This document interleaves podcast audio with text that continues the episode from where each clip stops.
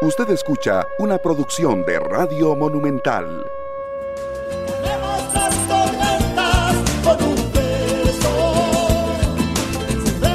Buenos días, ¿cómo amanecen todos y todas?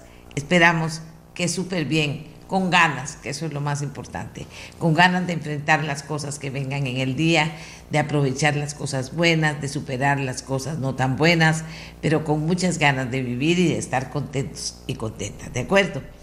Bien, tenemos el programa de hoy ya listo para compartir con ustedes. Eh, ¿Qué les puedo decir del programa de hoy? Está interesante. Yo diría que hay gentes que le interesan algunos de los temas que tenemos listos ya para hoy, que son bien buenos, la verdad. Pero entre tanto, entre decirles que en Costa Rica el presidente Chávez inauguró el Sensinay en Jiménez de Pocosí al inicio de su gira por Limón. También inauguró la oficina de Procomer en Pocosí, que estará ubicada en el Centro Cívico por la Paz. Durante esa gira, como siempre, cuando el presidente participa en una gira y lo acompaña la prensa, se, les, se le intentan hacer algunas preguntas sobre eh, su gestión sobre lo que está pasando y entre esas se le preguntó si renunciaría a la inmunidad por las investigaciones sobre financiamiento electoral. Y esto fue lo que contestó el presidente Chávez ayer en Pocosí de Limón. Yo dije, salí adelante cuando alguien se robó espiando o hackeando los teléfonos del vicepresidente o el mío, o ambos, que yo iba a explicar el tema Fíjese en el video que está en, la, eh, en el sitio de la Casa Presidencial. No voy a perder mi tiempo ni el tiempo del pueblo de Costa Rica dando más información. Ahí está todo lo que estoy dispuesto a decir por el momento, además de que tengo la conciencia absolutamente tranquila. Gracias.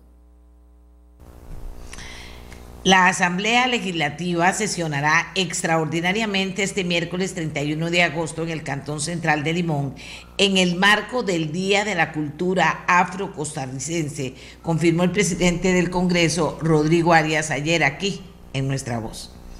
1.500 policías y escáneres parece ser la receta del presidente Chávez para bajar la criminalidad en Limón. No es cualquier cosa 1.500 policías y escáneres para Limón. Es una buena noticia y así la recibió Limón. En el mundo, calma relativa en Libia tras enfrentamientos que dejaron más de una treintena de muertos. En Perú dicta prisión preventiva por 30 meses para cuñada del presidente Castillo. Estallan protestas en Irak tras el anuncio del líder chiita iraquí Moqtada Sadr de su retirada definitiva de la política. El puertorriqueño Bad Bunny, primer cantante de habla no inglesa en ganar artista del año en videos musicales de la cadena MTV. Bueno, ¿y qué tenemos para el programa? Comenzamos con un debate sobre el proyecto de hidrógeno verde que divide a las fracciones legislativas y que ayer se decidió porque se pensaba que se votaba en tercer, eh, perdón, que se votaba en segundo debate, que ayer se decidió, se solicitó enviarlo a consulta a la sala cuarta. Y también eh, vamos a conversar sobre lo que pasó en la elección de presidente de la Corte. Como ustedes saben, no se eligió, cinco rondas no se eligió y entonces se pasa al próximo lunes donde podrán integrarse otros candidatos más, pero ayer no se eligió. Sin embargo, hay un proceso donde los magistrados les hacen preguntas a los candidatos a presidente de la Corte sobre sus planes a realizar. Y en ese, en ese sitio, en ese espacio, eh, se le preguntó sobre si elegir con voto público a fiscal general, a director de OIJ, entre otros nombramientos importantes, y los candidatos a ver qué fue lo que contestaron. Lo vamos a ver aquí en este programa porque se convierte en un tema bien interesante. Y finalmente teníamos una deuda con el partido Gran Alianza Nacional Republicana, que, se, que para hacerlo cortito y más claro se llama Partido Ganar, democracia, integridad, transformación digital, desarrollo pleno, nuevo partido político. De eso vamos a hablar en el programa. Pero ahora ya están listas nuestras invitadas. Vamos a iniciar con el debate sobre el proyecto hidrógeno verde. A mí en lo particular me preocupa mucho, por eso le presto tanta atención a algunos. Ojalá tuviera tiempo para todos, pero algunos de los proyectos que están en la Asamblea Legislativa, porque me preocupa que por lo menos no puedo atreverme a decir que no lo hacen, pero que pareciera que no lo hacen, que hay algunos diputados que al final votan o no votan, positivo o votan negativo proyectos de ley y cuando uno los entrevista o habla con ellos, eh, siente que como si no se hubieran leído el proyecto. Y vienen cosas importantes que uno dice, pero ¿cómo aprobó esto o cómo dejó de aprobar esto? ¿Verdad? O sea, y en ese espíritu tenemos el debate de hoy del proyecto que en este momento está dividiendo a las fracciones legislativas. Nos acompañan dos legisladoras muy definidas con sus posiciones al respecto. La diputada Daniela Rojas, jefa de fracción del Partido Unidad Social Cristiana, y la diputada Katia Cambronero del Partido Liberal Progresista. Ellas están aquí con nosotros vía Zoom y las vamos a escuchar. Eh, pidiendo por favor que eso de los tres minutos se tome en cuenta para que pueda ser más ágil el intercambio de posiciones que tengan que dar cada una de las diputadas. Además, está decirles que una diputada favorece el proyecto, otra diputada no está de acuerdo con la mayor parte de las cosas que se señalan en él, pero vamos a escucharlas, porque en eso nace el valor que tiene tomar decisiones bien fundamentadas. Vamos a ver cómo cada una de ellas eh, se refiere al proyecto de hidrógeno verde. Vamos a comenzar con Daniela Rojas, que es la jefe de fracción del Partido Unidad Social Cristiana, y luego seguimos con Katia Cambronero del PLP. Eh, Daniela, empezamos con usted. ¿Cuál es su posición concreta sobre el proyecto de hidrógeno verde? Buenos días, doña Mele, muy buenos días también a mi compañera, doña Katia Cambronero, y a toda eh, su audiencia. Doña Amelia, el proyecto de hidrógeno verde para eh, su tranquilidad y la tranquilidad de todos los costarricenses no es el caso que usted eh, mencionaba ahorita al inicio de proyectos de ley que no se leen o que no se estudian lo suficiente antes de apoyarlos o impulsarlos. Este proyecto de ley tiene alrededor de tres años en la corriente legislativa y durante los tres años he participado de manera activa en este, en este proyecto de ley, en su redacción y en los cambios que se han ido haciendo en las reformas y en la evolución que ha tenido el proyecto eh, de ley. Es importante señalar, doña Amelia, que si hay estudios que si hay estudios que respaldan el tema del hidrógeno verde, también es importante señalar, doña Amelia, el contexto mundial en el que nos encontramos. Eh, hace 15 días aproximadamente, Guatemala aprobó una ley de incentivos para la producción de hidrógeno verde justamente pensando en el futuro. De la misma manera que hace... Eh, como seis días, eh, no, hoy es martes, el jueves me parece, eh, Alemania y Canadá firman un acuerdo en el que Canadá va a empezar a producirle hidrógeno verde a Alemania. Eh, hasta como dentro de cinco años, pero ya firmaron el acuerdo. ¿Por qué pongo estos ejemplos, doña Amelia? Porque no podemos estar pensando que hidrógeno verde es solo para las fronteras de Costa Rica. Es que, como muchos aquí en esta Asamblea Legislativa han dicho, tenemos que ampliar eh, las fronteras, tenemos que salir de la caja y tenemos que ver más allá de las fronteras de Costa Rica. Este es un tema mundial donde Costa Rica tiene las condiciones necesarias para ser pionero en este tema. Así como hace muchos años teníamos la valentía de ser pioneros en otros temas, como San José fue una de las primeras ciudades eh, iluminadas, deberíamos ahora también estar siendo pioneros y no esperar a ver qué sucede en otros países porque por temor no lo queremos desarrollar eh, nosotros. Costa Rica tiene gran parte, casi el 100% de su matriz eh, energética renovable. Esto es algo sumamente importante y necesario para el hidrógeno verde, pero no solo eso, es que Alemania y los países europeos que están buscando con quién hacer acuerdos en hidrógeno verde, doña Amelia, están buscando que sean países con su misma... Eh, cultura democrática. Y con eh, entonces Costa Rica aquí también cumple con este tema. Y podríamos nosotros en este momento eh, estar a la vanguardia. Hay países que no han logrado tener una legislación por lo que ya están haciendo entonces hojas de ruta de hidrógeno verde una hoja de ruta que ya el país inició, doña Amelia, hace eh, año y medio aproximadamente o dos años. Entonces no estamos hablando aquí de algo que no tenga sustento. El proyecto de ley es un proyecto que lo que busca es la participación de los privados.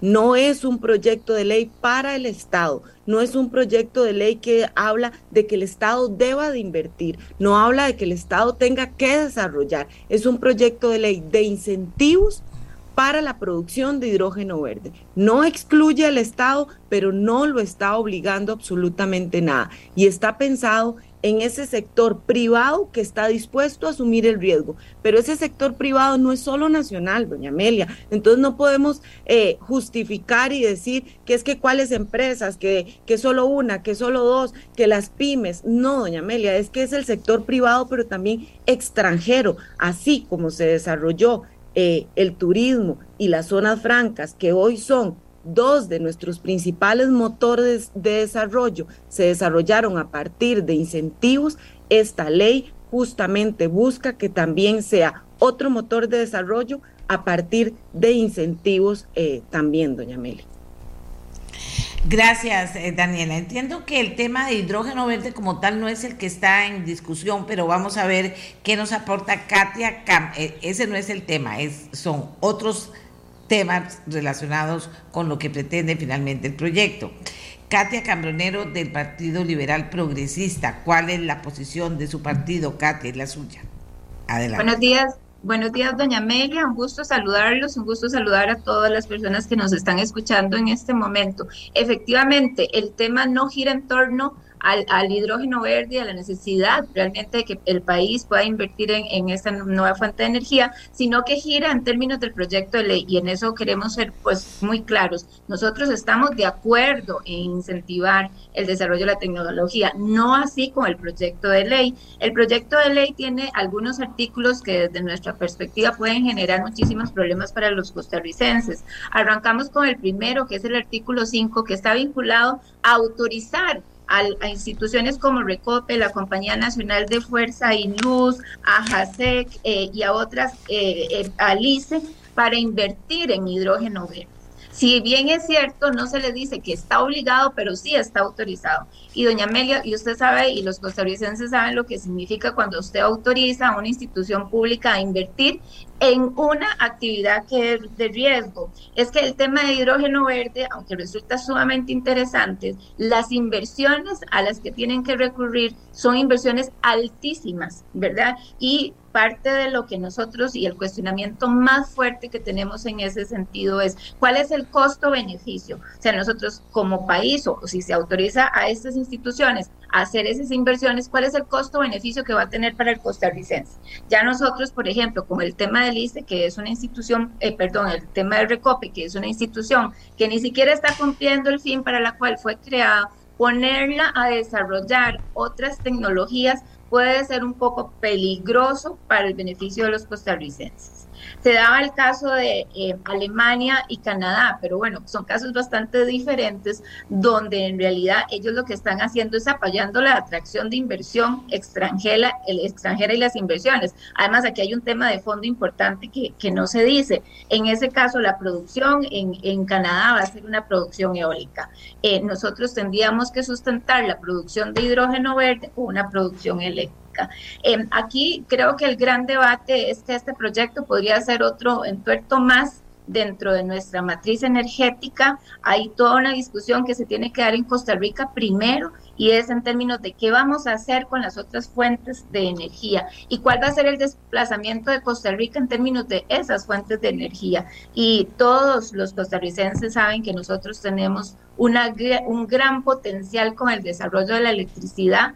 Eh, un gran potencial exportable. Así que si nosotros tenemos que invertir a nivel de las instituciones públicas, esa inversión no puede ser una inversión de riesgo. Nosotros, eh, y a veces hay algunos legisladores que efectivamente es doña Amelia, y con el respeto de los que sí estudian y son bastante estudiosos, eh, que básicamente aprueban los proyectos de ley, pero que cuando uno en este proyecto de ley se sienta a leerlo en el fondo y hace un análisis de la repercusión de esos artículos, de algunos de los artículos, para los costarricenses, evidentemente no es eh, un proyecto de ley que sea tan atractivo, no en términos de la atracción de inversión, en términos de lo que habilita en las instituciones públicas y que puede ser muy peligroso para el bolsillo de los costarricenses. Hay algunos otros artículos que vamos a ir revisando conforme vayamos eh, avanzando en el debate, pero definitivamente, y fue parte de lo, del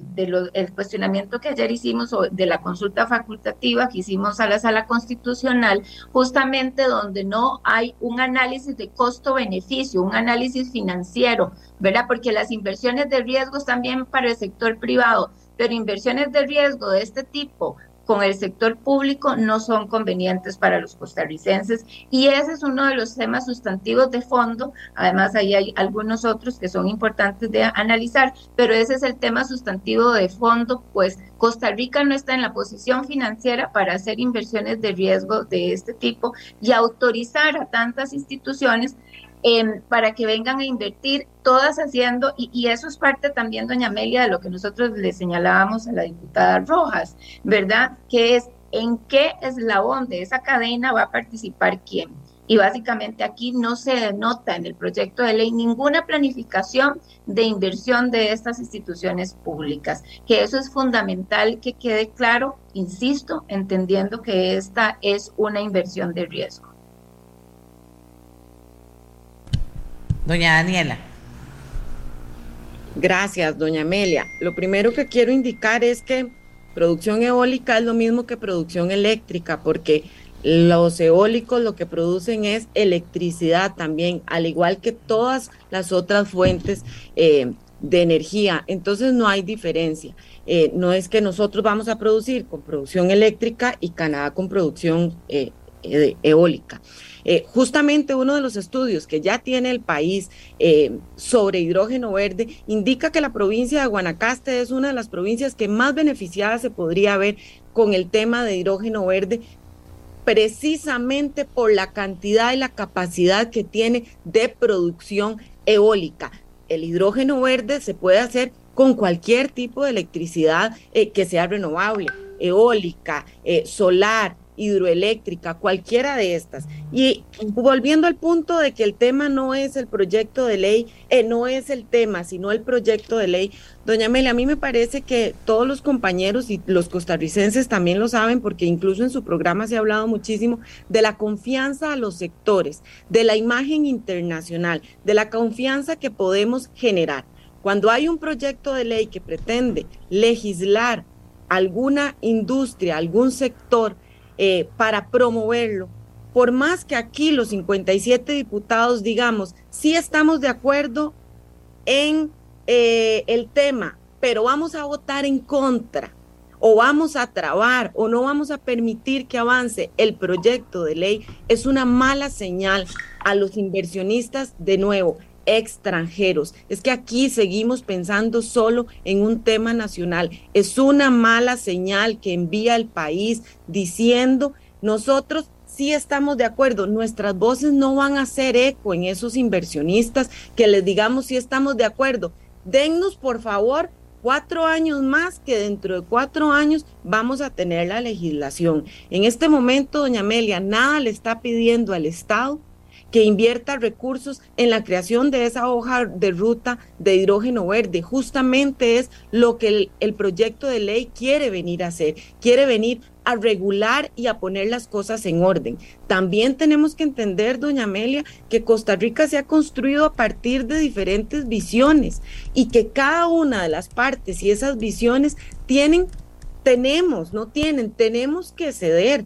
Puede ser que para una fracción legislativa el Estado no deba de participar porque estamos completamente en contra del Estado, pero para otras fracciones legislativas el Estado tiene que participar de manera obligatoria. Entonces tenemos que encontrar ese punto medio, doña Amelia. No podemos imponer de manera única nuestras visiones y nuestro pensamiento. Tenemos que consensuar con las diferentes visiones que aquí están representadas, porque estas eh, fracciones legislativas representan a todos. Eh, a, todos los costarricenses en sus distintas maneras de pensar. Así que por eso el proyecto no obliga, pero sí autoriza. Pero también recordemos, esto es un proyecto de ley, no es un reglamento.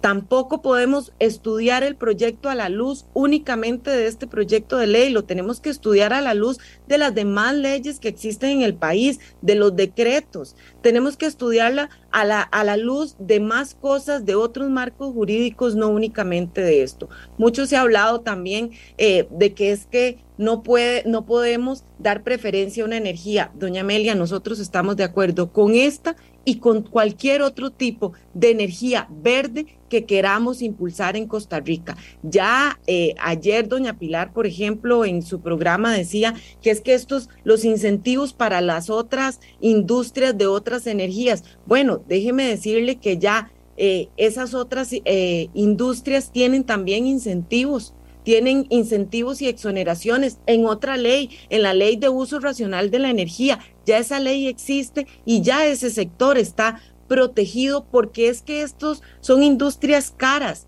Eh, eso es verdad, pero Costa Rica ha apostado por esa industria verde, por esa energía verde. Hemos apostado a tener un desarrollo económico, pero sostenible con el medio ambiente y para eso efectivamente tenemos que dar mejores condiciones para ser competitivos, porque si no, no lo vamos a hacer. Y hay muchos otros países que sí están dispuestos a tener legislaciones a favor de, de estas industrias y que nosotros nos podríamos estar eh, quedando atrás. Importante también, doña Amelia, eh, indicar y puntualizar en que esto nunca va a ir a las tarifas de los costarricenses, nunca, doña Amelia, porque el hidrógeno verde no está siendo declarado eh, servicio público. El hidrógeno verde sigue, eh, sigue sin estar declarado como servicio público, entonces no irá a las tarifas. Eh, eso también es un punto importante para mí y para nuestra fracción, pero bueno, más adelante podemos seguir ampliando porque creo que ya están los tres minutos. Bien, le voy a dar la palabra ahora a la diputada Katia Cambronero. Adelante. Eh, es importante aclarar que nosotros no estamos en contra del Estado. Creo que esa es una aseveración que no es correcta. Nosotros estamos a favor de un Estado que sepa planificar y utilizar muy bien los recursos públicos. Si bien es cierto, la atracción de inversión es fundamental para Costa Rica, nosotros no podemos hacer una atracción de inversión a partir de usar los recursos del costarricense como recursos de riesgo.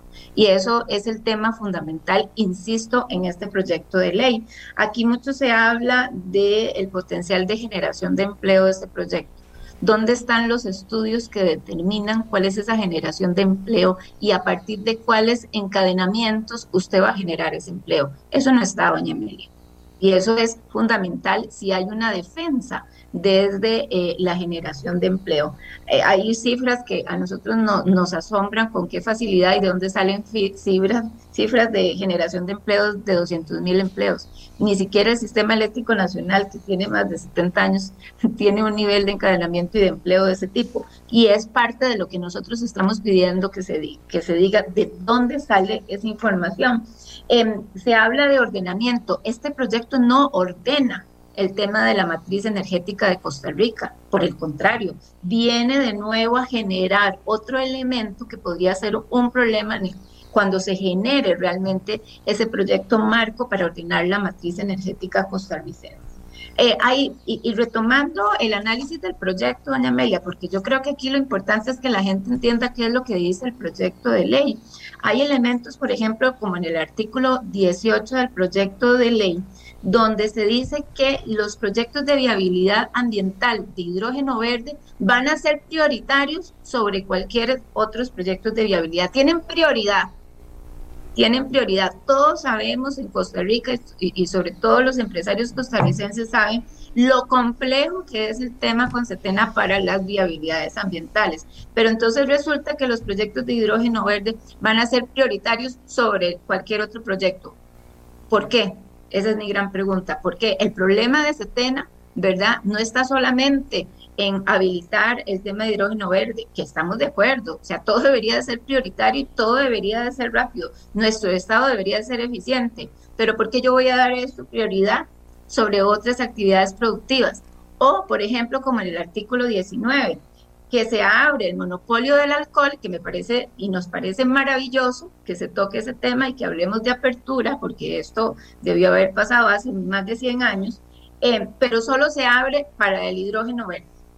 Entonces, ¿por qué nosotros estamos habilitando una condición para una actividad específica y por qué no la habilitamos para otras actividades. Ahí es donde, y esto son dos artículos, ahorita sigo, ¿verdad? En el análisis de los artículos, pero es aquí donde nosotros encontramos todas las asimetrías de las cuales hemos estado conversando, ¿verdad? Entonces, ¿por qué estas consideraciones tan particulares en una actividad y por qué no abrimos el debate entonces de abrir, por ejemplo, un monopolio como este para otras actividades que hace muchísimos años lo están demandando?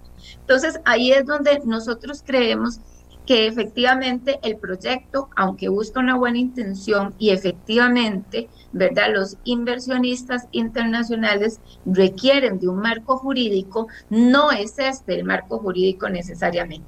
Cuando uno habla con expertos, por ejemplo, que tuve la, la, la, oportunidad de hablar con la gente de la Alianza para el Hidrógeno, eh, básicamente ellos hablan de un marco habilitador, hay elementos aquí, por ejemplo, poner todo el sistema nacional de combustible para que los costarricenses lo que nos escuchan eh, lo comprendan, el sistema nacional de combustible es todo nuestro oleoducto, es por donde pasa el combustible nacional, eh, a disposición del hidrógeno verde. Entonces, ¿eso qué significa?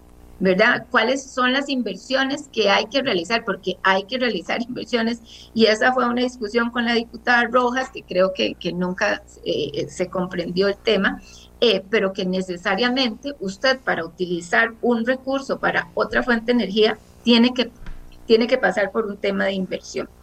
Entonces, en ese sentido, esos cuestionamientos no están eh, eh, resueltos en un análisis técnico que nos, que nos permita a nosotros realmente corroborar que lo que ahí se establece es apropiado para el costarricense. Y aquí nosotros no estamos buscando un fin específico, sino el beneficio del costarricense para que no se vuelva a cargar de inversiones, ¿verdad? Que no van a dar el resultado esperado y aunque se diga que no se toman las, no se tocan las tarifas, cuando usted hace inversiones, eh, eh, eh, va a tener costos asociados y estos costos asociados los va a tener que pagar alguien y necesariamente a veces y, siempre lo tenemos que pagar nosotros los costarricenses. Hay, hay algo, está, está mucha gente participando. Una cosa es el hidrógeno verde que tiene también sus pros y sus contras, ¿verdad? Pero el hidrógeno verde, como dice una persona aquí, sea como sea, el hidrógeno verde llegará. Pero eso es una parte de lo que estamos hablando. La otra manera es cómo llegará y a través de qué llegará. Eh, dice aquí, voy a leer varios comentarios. Dice, inversión extranjera directa está provocando que seamos un país de empleados, no de empresarios. ¿Quién va a pagar las tortas de las empresas públicas cuando todo salga mal? Ya vimos cómo nos fue con Soresco, por ejemplo.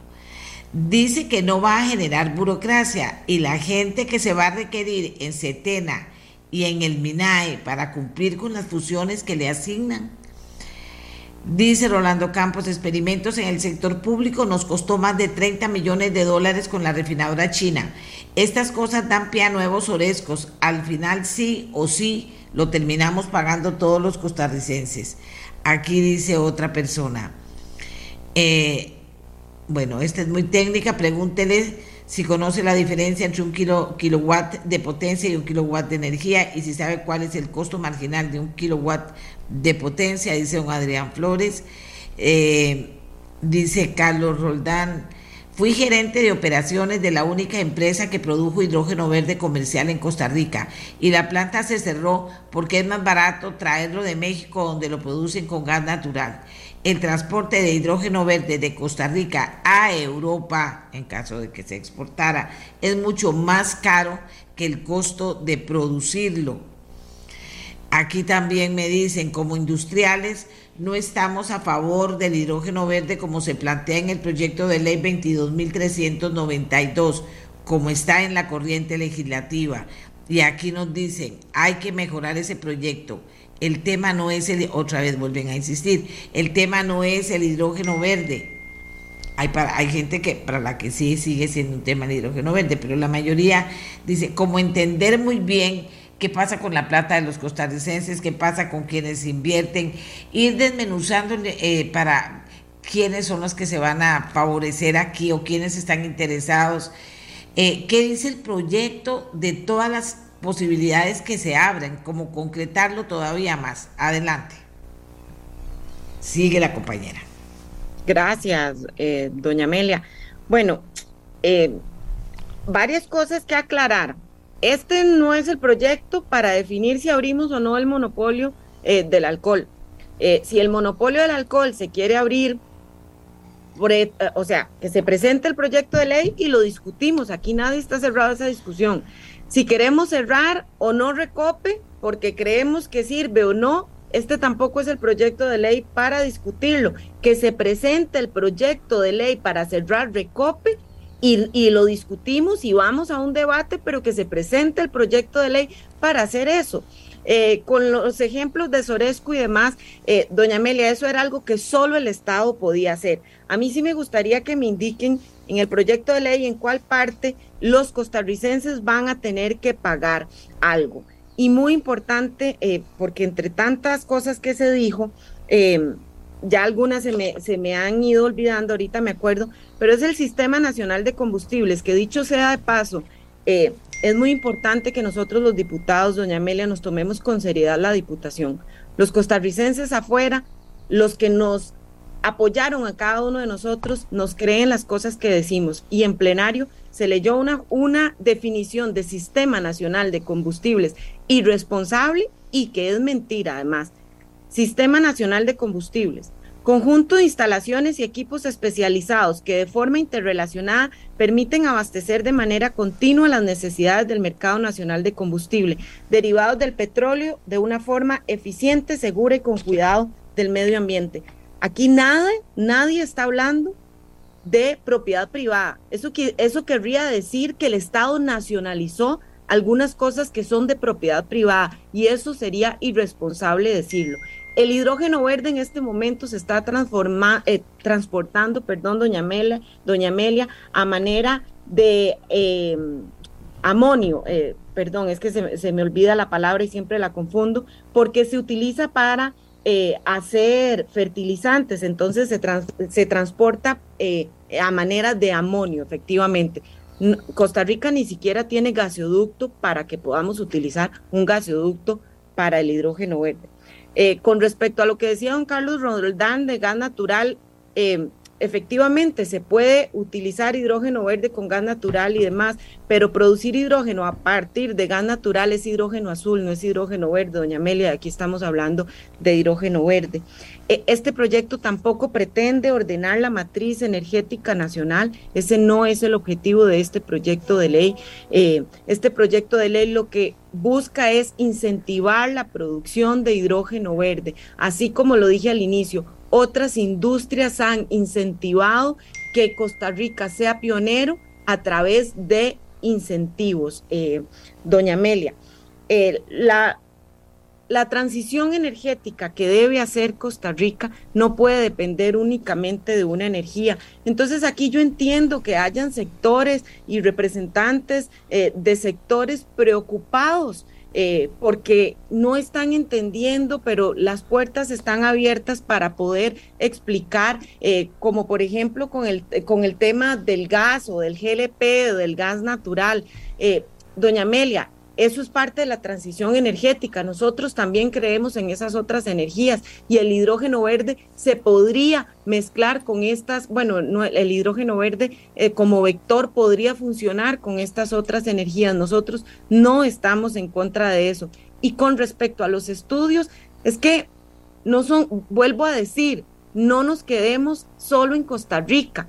Hay estudios mundiales y los invito a que se los lean. Y también los invito a que vean los estudios que ha hecho el BID para Costa Rica, que ahí en esos estudios sí se habla de los empleos que se pueden generar en Costa Rica, pero los estudios mundiales también indican la cantidad de empleo que la industria de hidrógeno verde podría generar en los países, de manera especial en Latinoamérica, pero esos estudios mundiales existen. Es que no podemos quedarnos solo pensando en, en las fronteras de Costa Rica, tenemos que pensar más allá, tenemos que, que pensar fuera de la caja y también eh, claramente nosotros tenemos una posición que es completamente a favor del desarrollo económico a partir eh, de la sostenibilidad del medio ambiente. Eh, no hemos presentado ningún proyecto ni nada que vaya en contra de esta línea. Quienes todavía quieran retrasar que venga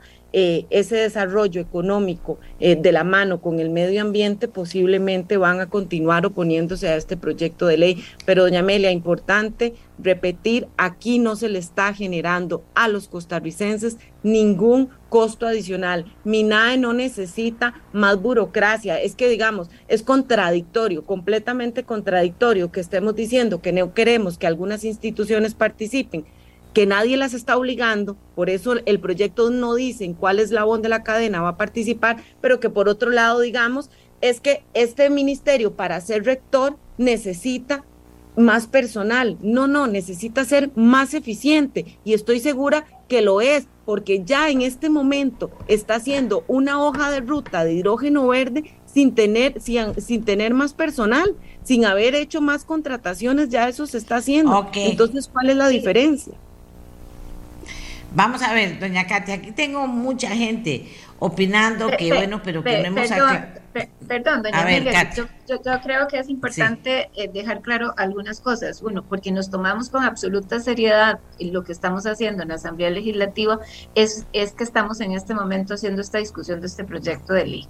Porque como bien usted lo dijo al inicio, perfectamente este proyecto de ley hubiese pasado en segundo debate y no pasa nada. ¿Verdad? Pero justamente porque creemos que el país tiene que generar condiciones donde el Estado sea un Estado eficiente en el uso y manejo de sus recursos, ¿verdad? Y en el manejo de toda su tramitología. Además, es importante que al costarricense realmente tenga proyectos de ley que le vayan a mejorar su calidad de vida, no proyectos de ley que vayan a ser un problema en términos de que le puedan generar un daño a los ingresos que ya de por sí aporta el Estado. Creo que eso tiene que quedar claro porque nosotros somos personas muy serias, somos una fracción muy seria, muy estudiosa, que cuando tomamos un tema lo analizamos en profundidad. Si hay estudios técnicos, esos estudios deberían de determinar cuál es la inversión probable que se haga en el tema de hidrógeno verde y cuál va a ser la recuperación que tengamos sobre esa inversión. Y efectivamente, nosotros hablamos de, si usted le está dando la rectoría en el manejo de hidrógeno verde a una institución, cuáles van a ser los recursos asociados para que pueda ejercer esa rectoría. Porque de nuevo, insistimos, nosotros le damos y le damos a muchas instituciones eh, la responsabilidad de generar funciones sin tener ¿verdad?, eh, en cuenta que eso tiene costos asociados, porque es lógico, doña Mele costarricenses, es lógico, cuando usted asume y le da más responsabilidades, es lógico que necesite más recursos, porque entonces, ¿cómo va a ser la, la actividad? O usted le está dando una rectoría solo de papel, como ocurre muchas veces en Costa Rica. Eh, entonces, eh, creo que, ese es un, punto importante. Y por otro lado, si ya se está construyendo una hoja de ruta sin necesidad de un proyecto de ley, entonces ¿para qué necesitamos el proyecto de ley? no sé, yo ahí, este, eh, y básicamente lo que repito son las palabras de la diputada Rojas. Pero bueno, de nuevo, nosotros estamos de acuerdo con que se genere un proyecto de ley y que se genere un marco jurídico, ¿verdad?, que proteja a la inversión y creo que eso es lo que están necesitando los inversionistas. Y, ese, y eso pasa por básicamente hacer una declaratoria de interés del hidrógeno verde, ponernos de acuerdo en el marco de incentivos que se requerirían para eso y en algunos temas migratorios que sí es importante, porque hay que rescatar que nosotros como país no tenemos experiencia y necesitamos traer expertos para que nos puedan capacitar, que eso es absolutamente válido, ¿verdad? Entonces, creo que eh, esa es la reflexión que nosotros estamos haciendo. Hay cosas, por ejemplo, que sí hemos llamado la, atención este, de los proponentes. Por ejemplo, el artículo 26 establece que si en un plazo de seis meses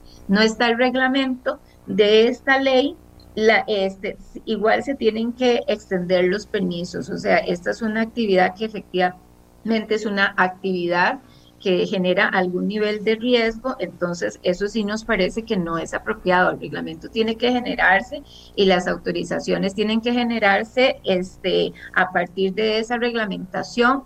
Em, y nosotros ahí llamamos la atención de, de, ese articulado. Si usted ve, doña Amelia, el análisis que nosotros estamos haciendo está sustentado en lo que estamos viendo y analizando de cada uno de los artículos. Hay otros artículos más eh, ¿verdad? Que, que, tenemos dudas. Por ejemplo, poner a disposición el sistema eléctrico nacional porque así lo dice el artículo, y es el artículo 20, eh, poner a disposición el sistema eléctrico nacional a la producción de hidrógeno verde. Aquí es importante rescatar que, el sistema, que la electricidad es un servicio público y debe prevalecer el principio de primera abastecer primero a los ciudadanos costarricenses, ¿verdad?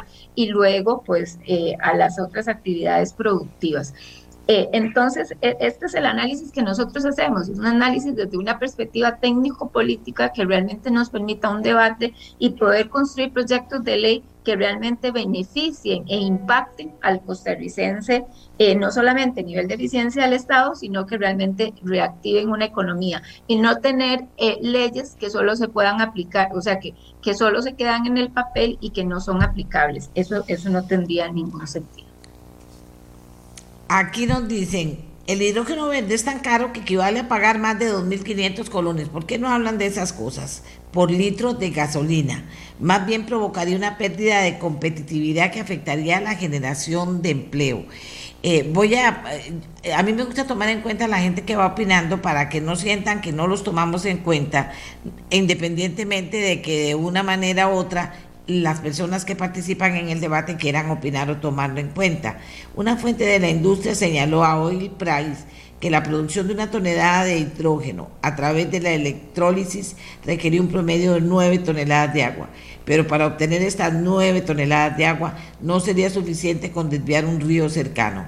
El agua, que es el, el electrolizador, descompone en elementos constituyentes, necesita ser purificada. El proceso de purificación del agua, por su parte, es bastante derrochador. Según la misma fuente, los sistemas de tratamiento de agua suelen requerir unas dos toneladas de agua impura para producir una tonelada de agua pura eh, o purificada.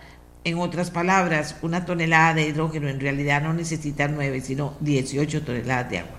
Teniendo en cuenta las pérdidas, la proporción es más cercana a las 20 toneladas de agua por cada tonelada de hidrógeno eh, pongo esto sobre la mesa porque también nos los está enviando don José Alfaro en este caso. Bien, seguimos. Adelante. Gracias, doña Amelia. Eh, vamos a ver, primero, eh, de verdad y con, y con el mayor de los respetos, es que me parece increíble, increíble que se diga que para qué legislación si hay hoja de ruta pero por Dios, estamos hablando de la seguridad jurídica para los inversionistas. La hoja de ruta puede cambiar con cada gobierno. Esto tiene que ser una política de Estado, no una política de gobierno. tenemos que dar seguridad jurídica, pero es que cuántas veces nos hemos quejado de que esa seguridad jurídica no existe. Entonces, eh, de ahí, si, eh, bajo esa lógica, para, si hay hoja de ruta, ¿para qué, para qué ley? ¿Para qué, poder ¿Para qué poder legislativo si hay poder ejecutivo? Es que a nosotros nos toca legislar, entonces igual se necesita aunque haya una hoja de ruta. Eso es algo. Lo segundo, eh, sobre el artículo 21 de poner el, em, el sistema eléctrico nacional a disposición del hidrógeno Eso no es así tampoco. Eh, es importante decir que además el artículo 5, eh, el artículo 5 dice lo siguiente, perdón, aquí entre las hojas, que todo eso será siempre que estas actividades no impidan el cumplimiento oportuno de los objetivos institucionales. La seguridad eléctrica nacional está en manos del Instituto Costarricense de Electricidad. Por eso vuelvo a decir que estudiemos el proyecto, pero a la luz del, del, resto del marco jurídico del país. En este momento, las plantas que tiene, por ejemplo, ESPH, se pueden apagar se pueden apagar y puede SPH no darle más electricidad a la red nacional. Eso ya hoy puede pasar incluso sin esta ley, porque la responsabilidad de esa seguridad eléctrica recae por ley sobre el Instituto Costarricense de Electricidad. Entonces leamos las demás leyes, informémonos también en las demás cosas que existen, no únicamente en esto. Esa parte es muy importante. Y lo último con respecto al artículo 26, de nuevo, leer y decirle a los costarricenses cosas falaces no está bien. El artículo 26 no dice que el Poder Ejecutivo no podrá rechazar o denegar permisos. Ahí no dice eso. Ahí dice que no podrá rechazar o denegar proyectos son los proyectos. Claramente todavía no les va a empezar a aplicar la ley si no hay un reglamento, pero es que no podrá denegar los proyectos, porque en este momento estamos compitiendo, doña Amelia, con Uruguay, Colombia, Argentina, entre otros países donde en todas hay incentivos. Y el comentario que le decían a usted de que es que el hidrógeno verde, producirlo es caro, efectivamente es caro, pero para nosotros vale la pena si queremos seguir siendo el país verde que hemos sido, pero no queremos que sea caro, queremos ser competitivos. Y de ahí la necesidad de tener los incentivos, de ahí la necesidad, la necesidad de que no sea solo una hoja de ruta, sino que existan incentivos fiscales para ser competitivos, porque con estos incentivos podríamos acercarnos a un precio muchísimo más bajo, porque en este momento lo que hace que el hidrógeno verde sea caro son los equipos que son muy costosos, pero también el costo de la electricidad hace que no seamos competitivos. Por eso hay que dar una tarifa diferenciada, como se le ha dado a otras industrias, sin que sea algo nuevo. Vamos a ir aterrizando cosas. Me preocupa que el agua es el gran recurso en declive en este momento. ¿No sería un desperdicio de este precioso recurso usarlo para crear un combustible? ¿No sería más racional desarrollar la energía solar y los autos eléctricos? Aquí dice otra persona, con la atracción de capitales y los inversionistas en el PLP no, no oigo que haya oposición. Eh, hay muchísimo material, doña Amelia. Me dice aquí otra persona. Vamos a ver. voy a tratar de, de, leer algunas. Dice, doña Amelia, ¿por qué no dicen que le exonera por 15 años a las dos o tres empresas que no son lo mejor que hay en Costa Rica, que tomarán la industria?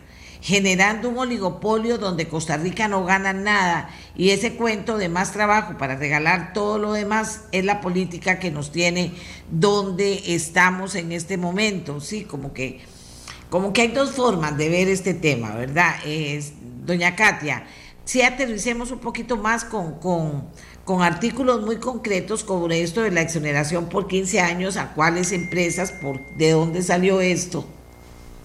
Sí, no, y también usted tiene el artículo 23, ¿verdad? Que establece tarifas eh, para incentivar la producción de hidrógeno verde.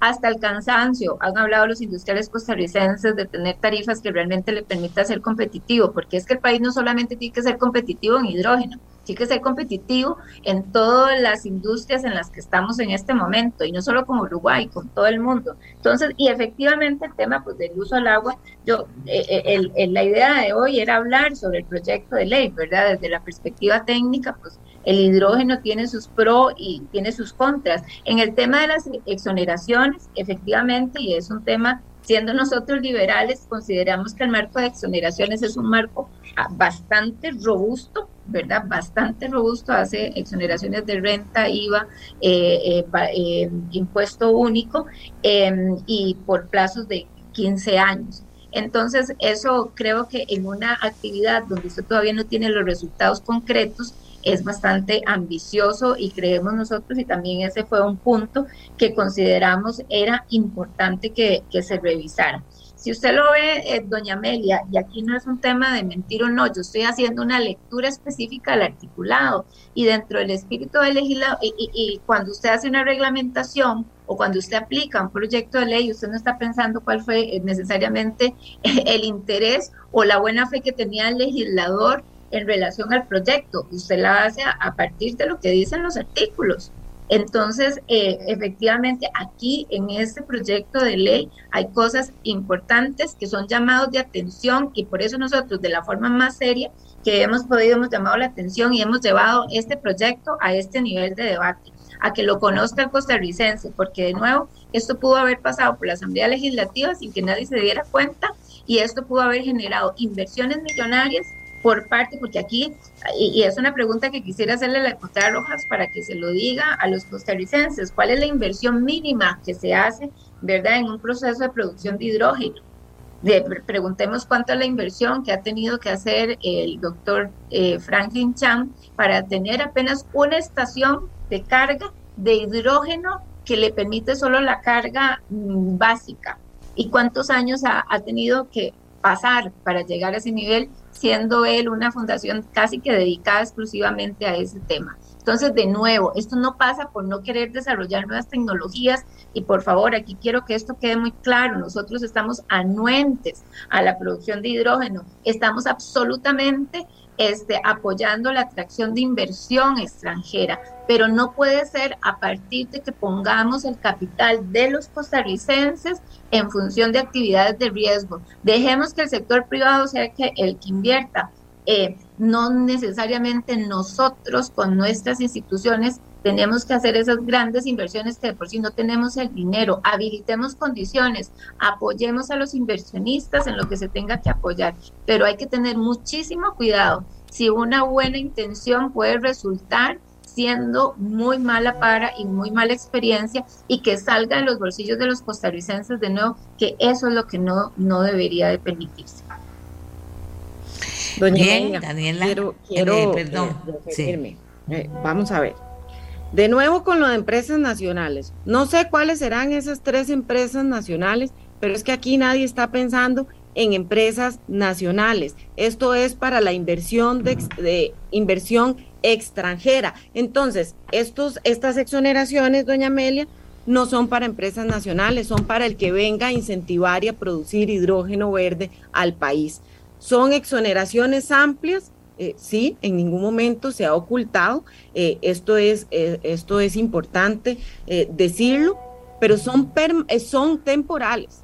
Doña Amelia, ¿cuáles son las exoneraciones? Que yo coincido y apoyo 100% y nunca estaré de acuerdo en que le quitemos los beneficios que tienen las zonas francas. Pero ¿cuáles son las exoneraciones hoy en día de zonas francas?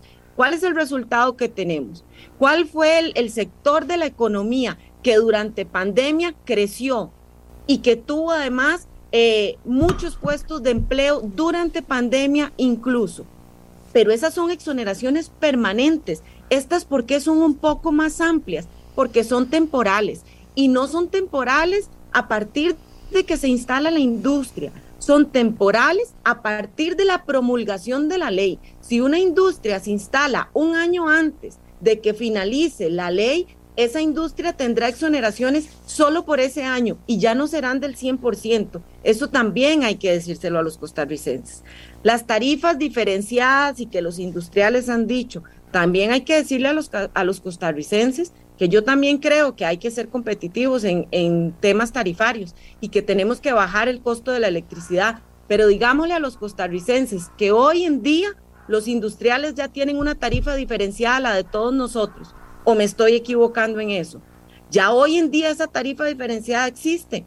También existe el tarifa diferenciada para las empresas que están en alta tensión, o también me estoy equivocando en eso. Eh, eso, eso ya es así y eso tampoco está subsidiado. Además, doña Amelia, es una división muy simple. Saquemos la calculadora todos aquí si queremos, porque un compañero en plenario también lo dijo mal. Dividamos 100 entre 2, nos da 50.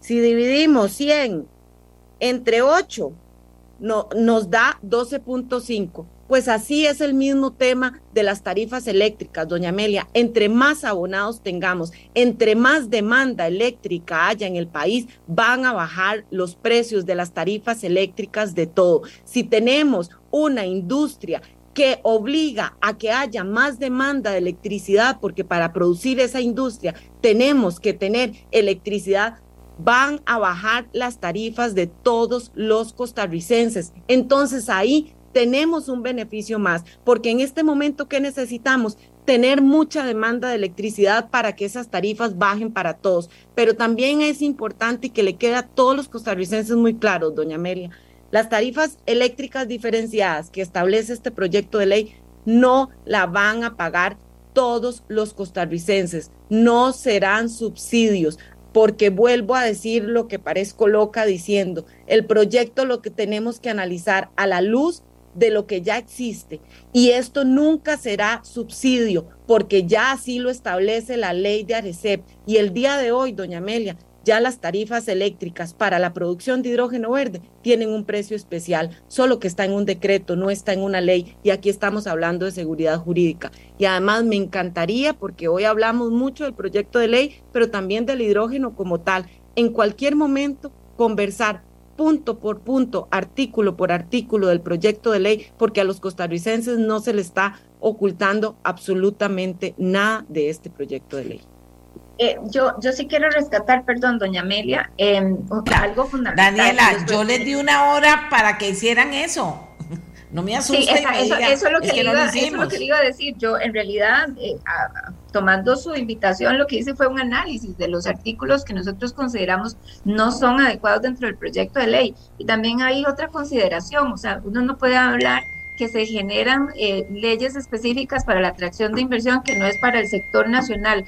A mí me encantaría que el sector nacional, que, lo, que los jóvenes nacionales, los emprendedores, comiencen a desarrollar IMAX de investigación y desarrollo en tecnologías verdes. Sea, decir que esto es un marco regulatorio únicamente para las empresas extranjeras, como, lo, como se acaba de decir, o sea, eso no, no está bien. Esto es un marco regulatorio donde también se debe de permitir la atracción de inversión nacional. Em, y eso también en un articulado se habla de inversiones mínimas de 150 mil dólares, ¿verdad? Para poder llegar y poder optar por las, por las exoneraciones. Entonces, pues a su llamado, nosotros lo que hicimos fue un análisis de los artículos que consideramos realmente podrían ser muy peligrosos para los costarricenses y abrir este debate realmente a que Costa Rica conozca de nuevo, estamos a favor de la inversión en hidrógeno verde, no así a favor de este proyecto de ley que tiene muchísimas posibilidades de mejora y que de esta forma eh, creemos no va a lograr los objetivos, sobre todo que se permeen todos los costarricenses y beneficia a todos los costarricenses, que es nuestro objetivo y por eso la razón de la, por la cual estamos en la Asamblea Legislativa. Perdón, doña Amelia, quiero, quiero, quiero hacer una aclaración, doña Katia, y podemos devolver el video. Yo no dije que era únicamente para la inversión extranjera, no utilicé la palabra únicamente. Dije que ampliáramos y que viéramos que esto no era un tema solo para inversión nacional, que entonces no sabía cuáles eran las empresas que se referían en el comentario que leyó doña Amelia, pero esto es para nacional y extranjeras. Nunca dije que fuera únicamente para extranjeras y pueden ver la repetición si eso no fue así. Es lo primero. es, ok, ahora yo les voy a contar, porque a mí cuando comienzan estos dimes que te diré, me hace pensar que no tienen claro que la gente está escuchando. No, sí, lo tenemos, doña Amelia. La gente las está escuchando. Y entonces no es comenzar con el dime que te diré porque han tenido una hora de tiempo para poder. Sí, pero, pero ahora se habló de un artículo más y yo he querido responder a cada artículo que doña Katia ha dicho algo. He, he dado respuesta, pero no he tenido la contrarrespuesta de, por ejemplo, por qué le están diciendo a los costarricenses que las tarifas diferenciadas van a ser subsidiadas, pero algo que ahora quiero volver a dejar claro, que ayer lo dije en plenario y que se vuelve a decir es que el monto mínimo para tener los beneficios es de 150 mil dólares. Sí, así es, tampoco se le está ocultando a los costarricenses, eso lo dice el proyecto de ley, igual que, igual que la ley de zonas francas, doña Amelia, exactamente igual, para evitar que haya desplazamientos de empresas poco serias que no quieren eh, no van a invertir en esa industria, que lo que tienen es otra industria y quieren desplazar esos beneficios fiscales de hidrógeno verde a esa otra industria por montos menores. Eh, eso es un tema eh, muy técnico, pero además no es un invento. Está redactado exactamente igual que la ley de zonas francas. Ok, la cosa es que muchas industrias también, hay muchos intereses. Dice, eh, vamos a ver. Eh, le voy a decir por qué yo hice este debate y voy a seguir haciendo esos debates, porque de repente me di cuenta así de la, de la nada que se iba a dar el segundo debate de este proyecto. Y digo, pero ¿cómo? Si esto no se tocó en jefes de fracción, si esto nadie habló, si esto no pasó, ¿por qué se va a tocar este proyecto y va a estar listo para votarse si no se ha discutido? Entonces yo cumplo con mi obligación de que se discuta. Al final están las dos partes y al final cada quien se hace su opinión después de escucharlas. La Cámara de Industrias, y como es una cámara, no es una persona, me escribe, no la he leído la carta, pero voy a leerla en una carrera, aquí lo que dice. Dice eh, que la firma que es, y le voy a dar a doña Katia, que fue la segunda que inició el cierre del tema. Eh, vamos a ver, Enrique Eglo, presidente ejecutivo, ¿verdad? aquí me dicen, no, si es que ese proyecto se superdiscutió, yo no sentí que se había discutido a puertas de ser aprobado o no. Y eso es la verdad, eso lo estoy diciendo con toda la verdad. Entonces dije, no, esto hay que hablarlo más, qué es lo que está pasando, porque aparecen voces que dicen, no, no, no, no, no es tan perfecto, entonces con más razón hay que hablarlo, ya lo hablaron. Pero aquí dice don Enrique Eglo desde la Cámara de Industrias hemos estado de acuerdo con la producción de hidrógeno como una alternativa de energía limpia e interesante, pero también señalamos que no aceptamos que la actividad se desarrolle afectando las tarifas eléctricas o de combustibles que requerimos sean lo más competitivas posibles. Asimismo, no consideramos volver al Estado empresario autorizando a empresas públicas como ICE, Fuerza y Luz, JASEC, empresa de servicios públicos de Heredia o Recope a incursionar en proyectos riesgosos que podrían cargar a las tarifas resultados que no resulten en lo esperado. Esto sería como volver al estado empresario, lo que denominamos como CODESA 2.0. Al país le interesa el proyecto de descarbonización y para lograrlo el camino más rápido es contar con tarifas eléctricas que permitan sustituir procesos que hoy se, se realizan con combustibles fósiles a realizarlos con electricidad. Por ello apoyamos las políticas que van en esa dirección de aprovechar la capacidad ociosa y que requirió altas inversiones en esa estrategia de descarbonización. Claro, está en tanto que no puede limitarse solo a la producción de hidrógeno verde. Eso es lo que dice la Cámara de Industrias. Doña Katia, por favor, ciérreme, no, no promoviendo más eh, eh, intercambio de cosas en las que están en contra. Ciérreme a esta altura eh, cuál es su mensaje. Ya doña Daniela la dio. ¿Cuál es su mensaje cuando claramente tiene una serie de, de opiniones y de análisis que la conducen a decir que no es lo mejor el proyecto, no el hidrógeno verde? Adelante. Exacto, exacto. El proyecto de ley realmente es un proyecto que va a habilitar en la posibilidad que instituciones públicas inviertan en, una actividad de alto riesgo y eso necesariamente va a pasar porque el costarricense tenga que asumir ese riesgo, ya sea con sus tarifas, ¿verdad? O ya sea con el pago de, los impuestos. Es necesario generar una discusión, usted ya escuchó la cantidad de artículos que son necesarios analizarlos desde diferentes perspectivas. Acabamos de escuchar también, y, se complementa muy bien con lo que nosotros hemos hablado, esta nota de la Cámara de Industria de Costa Rica, hay que habilitar una condición, doña Amelia, y en eso insistimos, estamos de acuerdo, pero no es este marco jurídico. Este marco jurídico, de nuevo, vuelve a poner al Estado como un Estado eh, que tenga que invertir en actividades de riesgo y eso no es lo que queremos los costarricenses. Eh, queremos un Estado que habilite condiciones para que el sector privado, independientemente de donde sea, si es nacional o internacional, pueda invertir y desarrollar esta tecnología con las mismas condiciones que tengan los demás eh, actividades productivas y los demás actores del mercado costarricense. Entonces yo invito realmente al costarricense a que analice ¿verdad? Para que pueda tener criterio y aquí lo que estamos haciendo es protegiendo los intereses del país sobre cualquier otro interés eh, que prevalezca y estamos tratando de aclarar temas que no están claros en el proyecto de ley para que luego no tengamos leyes que vengan a ser inconvenientes y vengan a ser un problema para todos los costarricenses en el largo plazo. Y muchísimas gracias, doña Amelia, por el espacio de análisis, me parece muy valioso y muchas gracias a todos los costarricenses que nos acompañaron hoy. Aquí me dice un joven, doña, doña por favor, leales esto. Economía de escuela, a mayor demanda, mayor precio. Dígaselo. Quieren seguir con la política de toda la vida, fabricando leyes para pequeños grupos de ricos y poderosos, dice un muchacho joven, y lo pongo porque es una opinión totalmente eh, eh, diferente, ¿verdad? Eh, vamos a ver. Tengo de todo, Dice, las, em, ah, vamos a ver, es que hay una que está muy buena aquí, lástima que no me da tiempo a mí de, de... aquí vean, dice, basta corresponder cuál es el mercado, cuál sería la demanda, cuánto, pero decir la verdad, dice aquí entre comillas, cuánto cuesta producir hidrógeno verde, cuál sería el precio de venta, cuánto cuesta exportarlo. Y si los números no son positivos, no sería viable. Y si empresas privadas quieren producirlo, que asuman el 100% de los riesgos, dice otro costarricense, Francisco Brenes Piedra. Aquí está el hidrógeno verde y el proyecto. No es el hidrógeno y el proyecto, aunque también es el hidrógeno. Aquí está sobre la mesa. En la oportunidad que tuvieron las dos diputadas de presentar sus puntos de vista, también aquí está las cosas yo creo que a este momento de la historia no se imponen. También es claro decir que hay intereses muy fuertes en esto, fortísimos, eh, que están ahí, como dicen las personas que, que nos han escrito.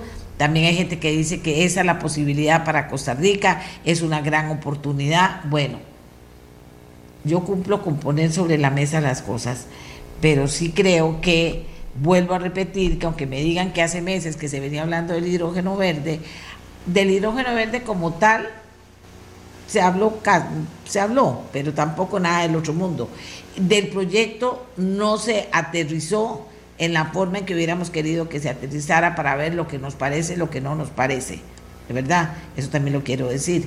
Pero que de repente digan, hoy en la tarde se vota el segundo debate, el proyecto de hidrógeno verde, digo yo, ¿cómo?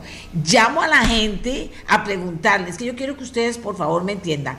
Llamo a la gente, llamo a diputados a preguntarle y no sabían de lo que estábamos hablando.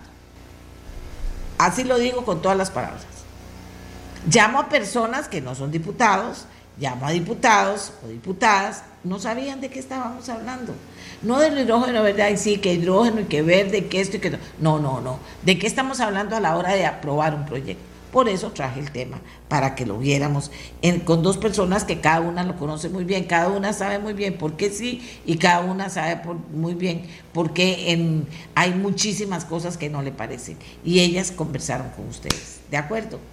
Hacemos la pausa, amigas y amigos, hacemos la pausa. ¿Y qué vamos a volver con el tema de, bueno, dicen, gracias a, las dos, a doña Katia y a doña Daniela. Eh, bueno, dice, ayer eh, no se eligió finalmente presidente de la Corte Suprema de Justicia. Pasó algo interesante, no solo que sabemos que la próxima semana se vuelve a repetir el proceso, eh, pero pasó algo interesante y es que de repente en las preguntas y respuestas se les pregunta sobre el voto público para una serie de nombramientos. Y entonces algunos de ellos, no los puedo tener todos, vamos a escuchar qué respondieron algunos de los candidatos a presidente o presidenta de la Corte Suprema de Justicia sobre este tema de voto público para nombramiento de fiscal, para nombramiento de director del OIJ, para una serie de nombramientos de los que vamos a, detallar ahora y entonces vamos a escuchar qué es lo que ellos eh, proponen o se comprometen en caso de ser eh, eventualmente presidentes de la, o presidentas de la Corte Suprema de Justicia. Y vamos a conversar con el magistrado que hizo esa pregunta, porque aunque usted no lo crea, es una pregunta incómoda, ¿verdad? O sea, en, en, un momento de una votación tan importante. El magistrado es Paul Rueda, vamos a hacer una pausa y cuando regresemos vamos a escuchar qué dijeron algunos de los candidatos a presidente de la Corte y vamos a, a entrevistar al magistrado Rueda para que nos para que nos diga primero por qué hace esta pregunta, qué tanta importancia puede tener y luego finalmente cuál fue el compromiso final de los candidatos, por lo menos de los que están en los primeros lugares de la votación. ¿De acuerdo? Hagamos una pausa y ya volvemos con ustedes. Las personas que siguen opinando masivamente sobre hidrógeno verde. Y en la época de sequía, la prioridad es la industria, ni la población y ni los recursos naturales. En sequía, la población de Guanacaste va a sufrir mucho más. Al día de hoy ya sufren. Y dice otra persona, parece más inteligente obligar a Alice a incursionar en energía solar, que instale grandes granjas de paneles solares en Arajuela, Guanacaste y Punta Arenas, donde sobra el sol. Toda la tecnología actual tiende a ser eléctrica, hay que producirla masivamente con el sol, que es gratis. Lo leo, bueno, porque además yo soy fanática del tema de, de la energía solar. Bien, como les decía, como les decía, tenemos un tema interesante para compartir con ustedes, sin duda alguna. Y eso es lo que vamos a hacer, por supuesto.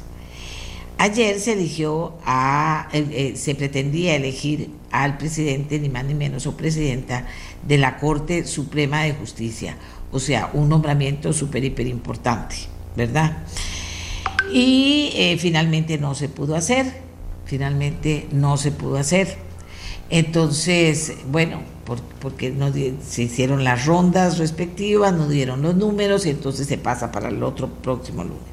Pero en el interim se hicieron preguntas a los candidatos a presidente o presidenta de la Corte y una de las preguntas que por lo menos a mí me llamó mucho la atención, porque ustedes saben que me ha llamado la atención en el programa el tema, el voto público el voto público para elegir al fiscal general, eh, al director del organismo de investigación judicial y a muchos otros.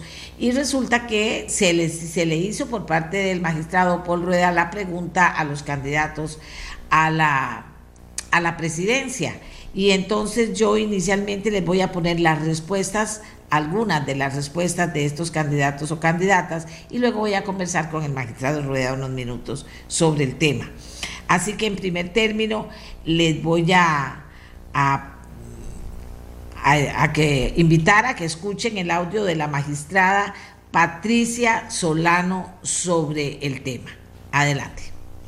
Don Paul, creo que este poder de la República desde el año 2018 ya dictó una línea de avanzada de alguna manera porque con la elección de la anterior fiscal general ya esta Corte decidió que esa elección es pública.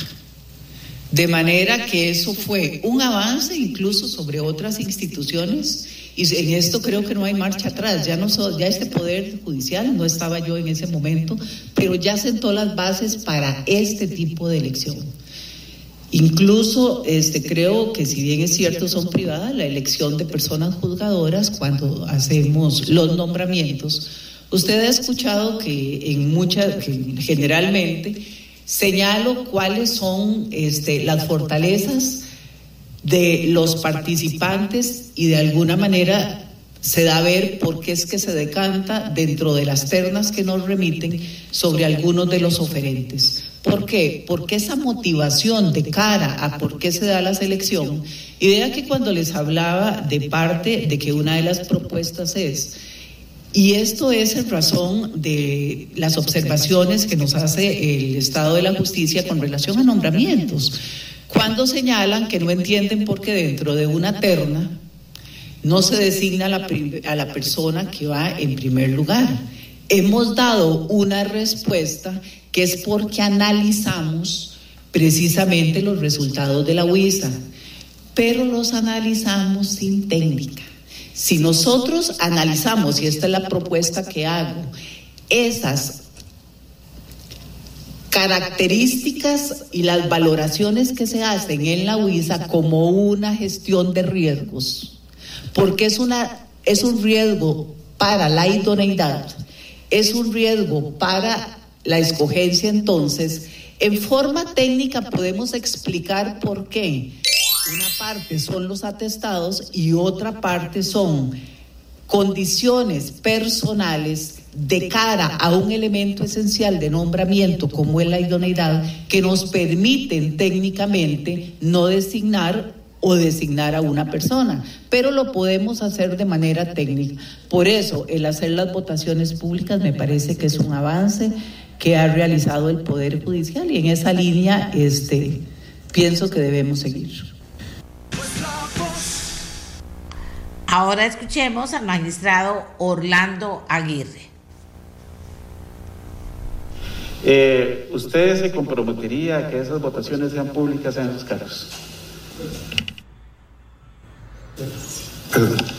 En los casos, en los casos de, de, de votaciones que están reguladas por la ley en forma secreta, expresamente, como por ejemplo en esta que estamos hoy, eh, y cualquier otra, eh, lo que tendríamos que procurar son las reformas legales correspondientes. Pero en todo aquello donde quepa una interpretación, eh, como por ejemplo ya lo hicimos en el caso de la designación de la fiscal general anterior, debemos interpretar esas reglas en, en, un pro, pro transparencia. Yo sí, eh, siempre he sido ese, ha sido mi posición y como presidente buscaría que cualquier interpretación en favor de la transparencia, eh, perdón, cualquier interpretación sea en favor de la transparencia. Ahora escuchemos al magistrado Luis Fernando Salazar. Gracias, magistrado Rueda Leal, por la pregunta. Lo acompañé a usted hace dos, tres años en una redacción por el voto público y estoy convencido de que el voto público fortalece nuestra democracia, es más transparente y nos acerca al ciudadano.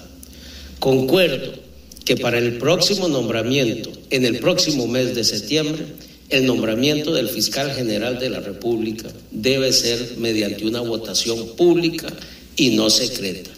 Pero además, donde no esté la disposición legal que exija el voto secreto, como las que usted ha citado, me comprometo a impulsar el voto público. Y también tenemos la respuesta de la magistrada Roxana Chacón. Bueno, actualmente todas las votaciones que usted menciona están eh, declaradas en la ley o reguladas en la ley como votaciones secretas. Para poder cambiar hacer votaciones públicas, habría que efectivamente hacer una reforma de ley que nos permita dar esa mayor transparencia en cuanto a las personas que van a ser electas, ¿verdad? En cada uno de esos cargos. Yo particularmente soy de una posición totalmente abierta y me parece que entre más transparencia exista, mucho mejor el asunto para no quedar con, con que estamos en, eh, ocultando algún tipo de situación, ni mucho menos. Creo que debemos ser cristalinos de cara a la opinión pública. Sin embargo, ahorita en todos estos casos que usted me menciona, lo que tenemos son prohibiciones de ley para que la votación no sea pública. Entonces, en ese sentido, yo particularmente siempre he creído que debemos de dar este, ser abiertos y mostrar nuestras posiciones como magistrados, como magistradas, en ese sentido, habríamos, habría que pensarse en un proyecto de ley que pueda reformar algunas de esas votaciones para hacerlas públicas y de conocimiento general de la población. Bien, y ahora tenemos al magistrado Paul Rueda, quien fue quien puso la pregunta en el, en el espacio dedicado a preguntar compromisos que tendrían estos candidatos a presidente o presidenta de la Asamblea, de la Corte Suprema de Justicia, eh, y sobre un tema que le interesa mucho a la opinión pública, que es el del voto público.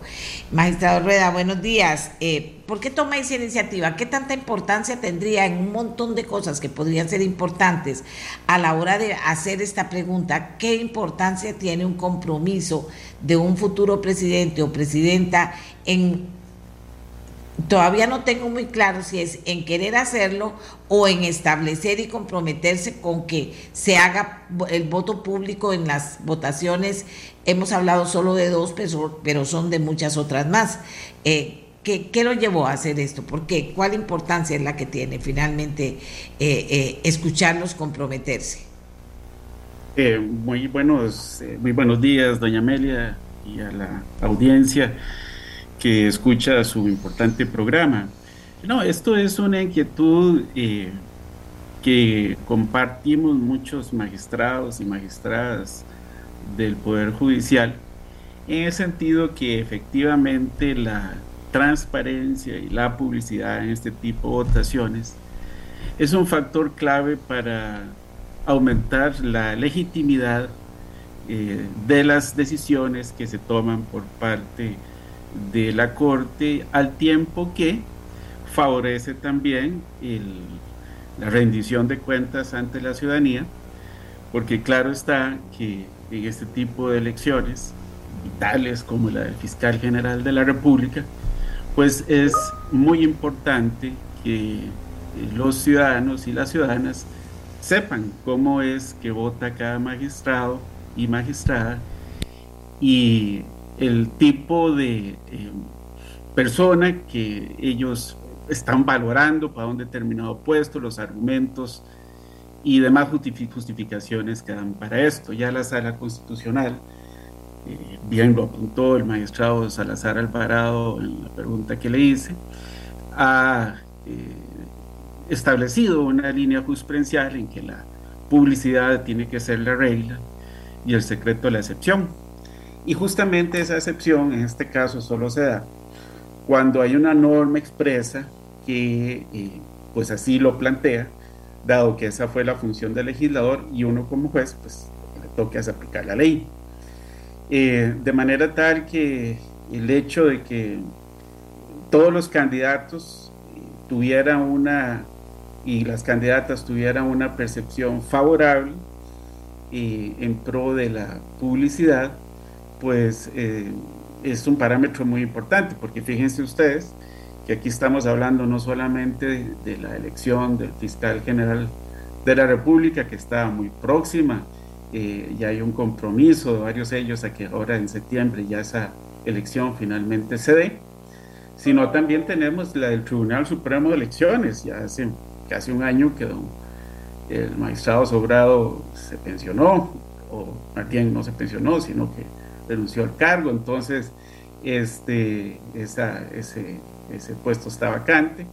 Y en fin, eh, elegir un director general de la OIJ y otros puestos vitales que le corresponde a la Corte Plena su elección, eh, implica una responsabilidad particular y de cara a la ciudadanía y a aquellos que examinan la labor de la sala del Poder Judicial, pues evidentemente el, hecho de poder saber que exactamente qué es lo que piensa y qué lleva un magistrado a votar por determinada persona, pues contribuye a algo que en la moderna administración pública es irreversible, que es la transparencia y la publicidad.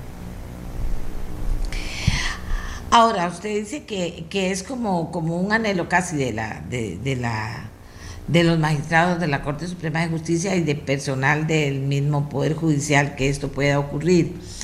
Aquí la gente, imagínense que no hemos comenzado a hablar usted y yo del tema y la gente pregunta, bueno, pero ¿por qué no cambiar la ley para que también elegir al presidente de la Corte Suprema de Justicia y cualquier otro nombramiento que todavía sea secreto deje de serlo?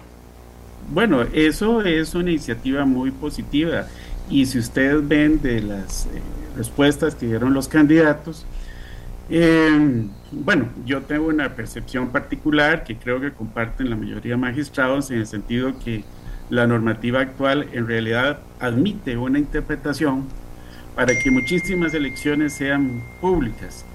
Una es la del fiscal general, en cuyo caso hubo un compromiso expreso básicamente de todos de que eso va a ser así y e igual sucede con la elección desde mi perspectiva de muy importante los miembros del Tribunal Supremo de Elecciones, de los magistrados suplentes eh, de las distintas salas, eh, porque en unos casos del todo no hay norma y en otros se admite eh, una interpretación a favor de la publicidad y eso fue lo que las, las candidatas y los candidatos plantearon. Y por otro lado, este, mm, como muy bien apuntó también doña Patricia Orlando Aguirre, eh, eh, resulta que eh, queda en manos de, de, la, de la, propia administración, de los propios magistrados, el incentivar proyectos de ley. Doña Roxana Chacón lo dijo muy enfáticamente, o sea, nosotros tenemos la posibilidad de que aquellas normas que haya, que haya ya por disposición legal, como lamentablemente sucede con la elección del presidente de la Corte una obligación de que la votación sea secreta, pues plantear el proyecto correspondiente para eh, hacer los cambios positivos. Justamente la ciudadanía y tiene que saber que, de acuerdo al artículo 51, inciso 6 de la Ley Orgánica del Poder Judicial, que obviamente pues, las leyes son aprobadas por la Asamblea Legislativa y la Corte lo que le toca es cumplirlas, pues dice específicamente que la designación del presidente y del vicepresidente de la Corte será en votación secreta y ante una norma que no, que esta sí, que no pues permite ningún tipo de interpretación alternativa, eh, lo que queda es aplicarla. Eh, aquellas tesis que dicen que por mandato constitucional yo puedo saltarme lo que dice una norma son realmente muy complicadas porque podríamos caer en una verdadera anarquía jurídica en Costa Rica. Las leyes son para respetarse y cumplirse, pero también se pueden modificar. Y en ese sentido, las pocas normas que hablan de una votación secreta de manera expreso, pues hay un compromiso de los candidatos y de las candidatas de modificarlas. Y aquellas, que es muy importante esta afirmación que dijeron, que se puede interpretar a favor de la publicidad repito, como ya se hizo con la elección del fiscal general, pues lo que queda es eh, mm, tomarles la palabra y que efectivamente esa sea la línea, por lo menos que ellos impulsen, porque recordemos que al fin y al cabo la Corte está eh, compuesta por 22 magistrados, pero ya eh, el hecho que las mismas personas que están postulándose para la presidencia, pues sigan el derrotero de la publicidad de la transparencia, eh, significa que eh, hay una alta posibilidad y hay un compromiso claro eh, a favor de que en efecto a la hora que se hagan estas elecciones pues se realicen de manera transparente y pública. Bueno, y ahora sí le voy a pedir para, para cerrar que le digan a los costarricenses, algunos todavía no han entendido qué fue lo que pasó, por qué no se eligió al presidente, y qué es lo que pasa ahora. Me lo han estado preguntando. Claro, no, eso es, por supuesto, es muy relevante la elección de un presidente, de un supremo poder de la República, en este caso del Poder Judicial, y nosotros tuvimos eh, la valiosa participación de cinco distinguidas compañeras y compañeros, don Orlando Aguirre Gómez, eh, doña Roxana Chacón, don Guillermo Rivas Loaiziga, don Fernando Salazar Alvarado y doña Patricia Solano Castro, que es la actual vicepresidenta. Eh, se dieron varias votaciones, como ya es de conocimiento público, eh, no se alcanzó la mayoría requerida, y que son 12 votos, y entonces la, digamos, el, las pautas para proceder a la elección que fueron aprobadas por corte indican que eh, si en esta primera ronda de votaciones no hubo nadie que alcanzara esta mayoría, pues entonces tiene que repetirse la, eh, tiene que darse una segunda ronda en el próximo lunes. En esa segunda ronda, obviamente, participan las distinguidas compañeras y los distinguidos compañeros que pusieron su nombre en, para la presidencia, que lo propusieron, pero también puede darse el caso, no sabemos, de si otra persona eh, eh, pues eh, plantea su nombre, pues lo puede hacer el próximo, el próximo lunes. Yo esperaría que ya en esta próxima votación haya una haya humo blanco y ya vamos quién va a hacerse cargo del Poder Judicial. y por supuesto, sí hay que destacar enormemente que las candidatas y los candidatos hicieron mucho énfasis en la mora judicial y en medidas concretas para paliar esta problemática porque, claro, de, cara al servicio que nosotros brindamos a los usuarios externos del Poder Judicial, la mora judicial, sin lugar a dudas, sigue siendo uno de los temas o el tema más criticado, eh, pero claro, no nos podemos quedar solo con el mora judicial, hay muchos temas, cómo se toman las decisiones administrativas en el Poder Judicial, cómo podemos hacerlo más dinámico, cómo podemos, eh, aquella, aquel estandarte de don Luis Paulino Mora que, Dios goce, de la justicia con rostro humano, cómo podemos seguirla implementando y por supuesto todos los temas relacionados con imparcialidad, independencia y honestidad en el ejercicio del cargo. Bueno, todos estos, eh, todos estos planteamientos eh, fueron esbozados por las candidatas y los candidatos, no se llegó a una definición, eh, lo cual significa que, justamente hay, hay muy buenas candidatas y candidatos, de ahí que no sea fácil llegar a un, acuerdo. Eh, yo esperaría que el próximo lunes eso se consiga y, y a partir de ahí, pues los compromisos de esa persona que queda electa, pues efectivamente se hagan realidad eh, para el beneficio de la justicia y de la ciudadanía de este país. Muchas gracias al magistrado Paul Rueda por conversar unos minutos con nosotros y ayudarnos a entender mejor lo que pasó y lo que va a pasar con la elección de presidente en la, en la Corte Suprema de Justicia. Y además poner de manifiesto el compromiso de por lo menos cuatro de prácticamente todos los candidatos eh, con el voto público, que ese fue como el fin de esta información que compartimos con ustedes esta mañana.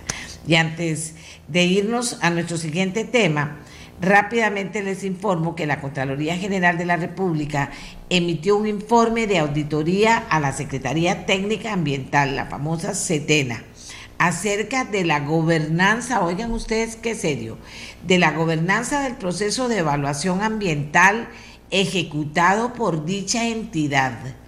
Este comprende la evaluación de impacto ambiental de actividades humanas, la evaluación que integra la variable de impacto ambiental a la planificación del desarrollo económico del país. Vean qué importante así como el control y verificación sistemática del cumplimiento de la normativa ambiental.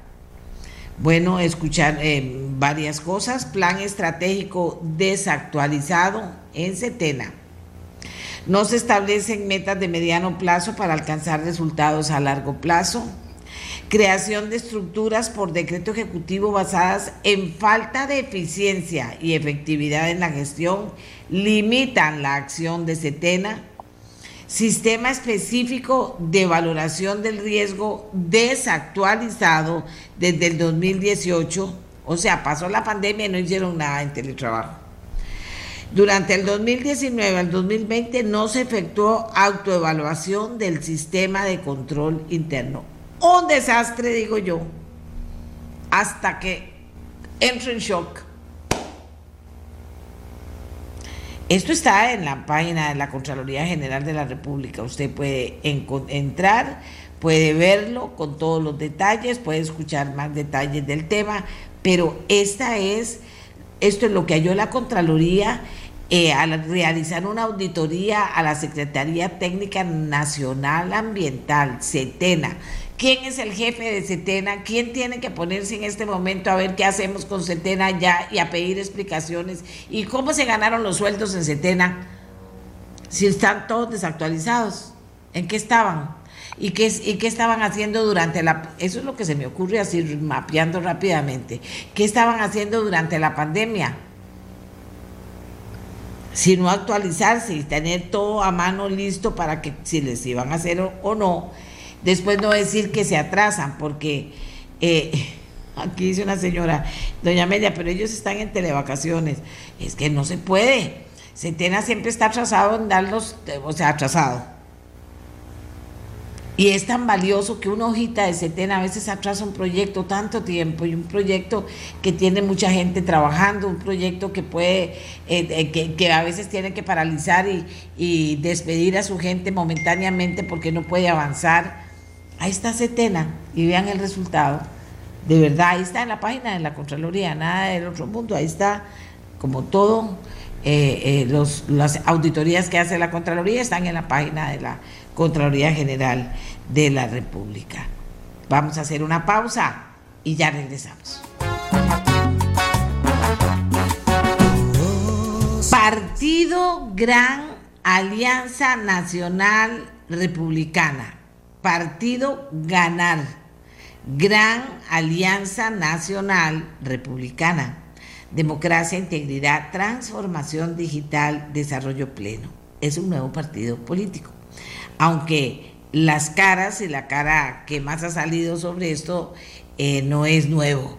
Es Jonathan Prendas, ex diputado, lo recuerdan, y su hermano Francisco Prendas, quien tomaron esta importante decisión después de, creo yo, él me corrige, haberse iniciado en política en el Partido Nueva República junto con Fabricio Alvarado. Jonathan Prendas está invitado hoy al programa para que nos cuente los detalles de la creación de este nuevo partido y para dónde van, qué es lo que pretenden. Lo hicieron rápido, tan rápido, dije yo, mira, ya tenían todo listo, ¿qué fue lo que pasó? ¿Cómo está esta historia, Jonathan? Buenos días. Muy buenos días, doña Amelia, saludos a usted y por supuesto a la estimada audiencia de su programa. Es un gusto volver a estar en sus micrófonos.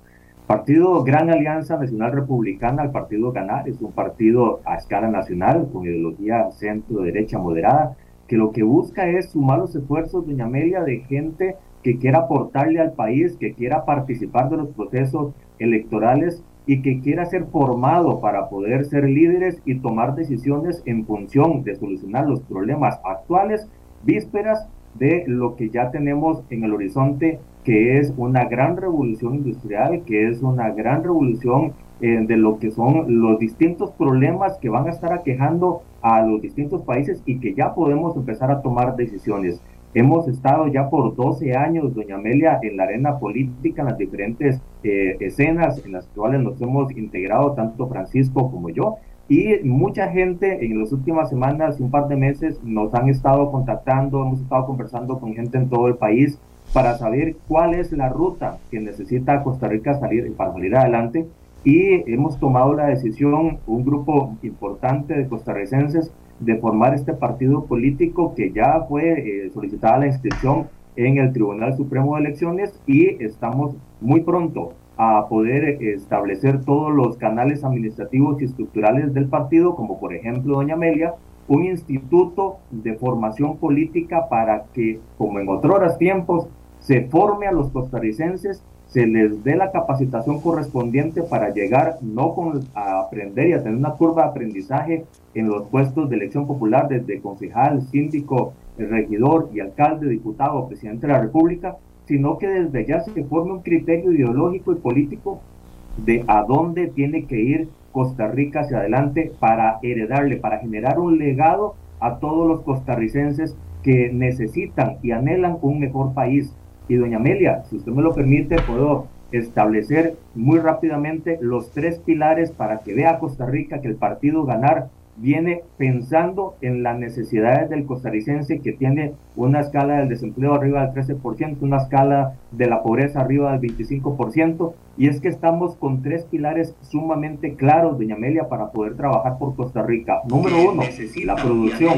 Queremos trabajar para que los emprendedores, las pymes, los comercios, las empresas, las startups, las fintech, los hubs de desarrollo e investigación, que es la nueva, el nuevo emprendimiento y el nuevo sector productivo de la era de la tecnología, de la inteligencia de los negocios, puedan desarrollarse en Costa Rica sin ningún problema, con la mayor cantidad de oportunidades para que puedan todos generar ese, ese foco de desarrollo y también generar empleo y generar bienestar para todos. Número dos, queremos que la tecnología sea una política de Estado. Se lo pongo así, en los países de más avanzada en lo que es el desarrollo tecnológico a nivel de política pública, ya se está desarrollando, doña Amelia, lo que es la soberanía digital, a como está la soberanía de territorio, la soberanía aérea, la soberanía marítima, ya hay el concepto, ya existe el concepto de soberanía digital y necesitamos entrar en esa área para poder dotar a Costa Rica de los instrumentos para atraer a esa inversión y para proteger a los costarricenses de cualquier eh, fenómeno que pueda eh, verse atacado eh, por toda esta misma tecnología que puede ser um, también mal utilizada. Y número tres, queremos un Estado digital, a como ya lo logró Estonia, a como va muy enrumbado Brasil, Uruguay y Chile, Costa Rica está rezagado y necesitamos tener acciones contundentes. Y con estas tres, con estos tres pilares, doña Amelia, vamos a atender las necesidades sociales de absolutamente todos los costarricenses, porque todo se puede solucionar con estos tres ejes temáticos que el Partido Ganar está estableciendo. Bueno, cuénteme una cosa, de repente tienen eh, tomado toda la oferta electoral para el próximo para el, próximo proceso electoral. Me llamó mucho la atención si usted me confirma esto que le estoy preguntando, si es cierto que tienen gente en todos los lugares de elección popular en este momento. Y además, Jonathan, para todo eso que me plantea, también hace falta plata, hace falta mucha plata. ¿Cómo, cómo han logrado caminar tan rápido en tan poco tiempo? Doña Amelia, eh, sí tenemos eh, costarricenses, amigos de muchas edades, desde los jóvenes que quieren aportar soluciones para cuando ya tengan una edad madura poder vivir en un mejor Costa Rica, hasta las personas adultas mayores que quieren heredarle y generar un legado hacia sus hijos y sus nietos. Todas eh, las diferentes poblaciones están integradas y tenemos representación en todo Costa Rica eh, debido a todo el trabajo que hemos hecho pues ya muchos años. Eh, cuando usted nos dice que cómo hicimos con el dinero, doña Amelia, es una pregunta muy importante y gracias por hacerla. Nosotros, más que dinero, tenemos a la gente, tenemos gente amiga que suma sus esfuerzos, que suma sus talentos para poder heredar un mejor Costa Rica. Y es ahí donde nosotros hacemos la diferencia. Nosotros no trabajamos basados en el dinero. Se ocupa, claro, puede ayudar, por supuesto, pero nosotros tenemos a la, lo más importante, el capital humano que quiera Costa Rica desarrollado, que quiera Costa Rica inteligente, que quiera Costa Rica seguro, que quiera Costa Rica con oportunidades de trabajo, que quiera Costa Rica con, una, con un fenómeno de pensamiento mucho más dinámico, con una educación basada en, en todas las grandes eh, directrices del STEAM para poder tener trabajo en el 2030, doña Amelia. Es que, de hecho, hoy se repite en los medios de comunicación internacional que para el 2030 la revolución industrial que se está llevando por la tecnología, de la, tecnología independiente eh, de los negocios y a nivel de inteligencia de los negocios, estamos hablando de que no estamos preparados en Costa Rica para poder tener eh, los muchachos preparados para tener esos trabajos. Y a eso es a lo que hay que abocarnos y el partido ganar ya lo está haciendo. Y por supuesto, tenemos mucha gente en todo el país, pero siempre tenemos un espacio para todos los, aquellos que quieran sumarse, doña Amelia, porque no solo es en estructuras a nivel cantonal, provincial y nacional que necesitamos eh, tener mucho músculo, sino también para los tanques de pensamiento, porque queremos generar esas ideas, doña Amelia, que tanto hay en Costa Rica, que ya hemos demostrado con gente talentosa triunfando fuera de Costa Rica, de que sí hay talento, de que sí hay ideas, queremos captarlas y queremos integrarlas en, los más de 20 grupos de pensamiento que en este momento están ya activos y que pueden sumar gente a nivel de derecho, a nivel de medicina, a nivel de ingeniería, a nivel de agricultura, a nivel de tecnología, a nivel de social. Todas las áreas de pensamiento son importantes porque Costa Rica se forma entre todos. No queremos dejar a nadie de lado. Aquí dice, ¿cuál es la diferencia del partido con el Partido Nueva República y demás partidos cristianos?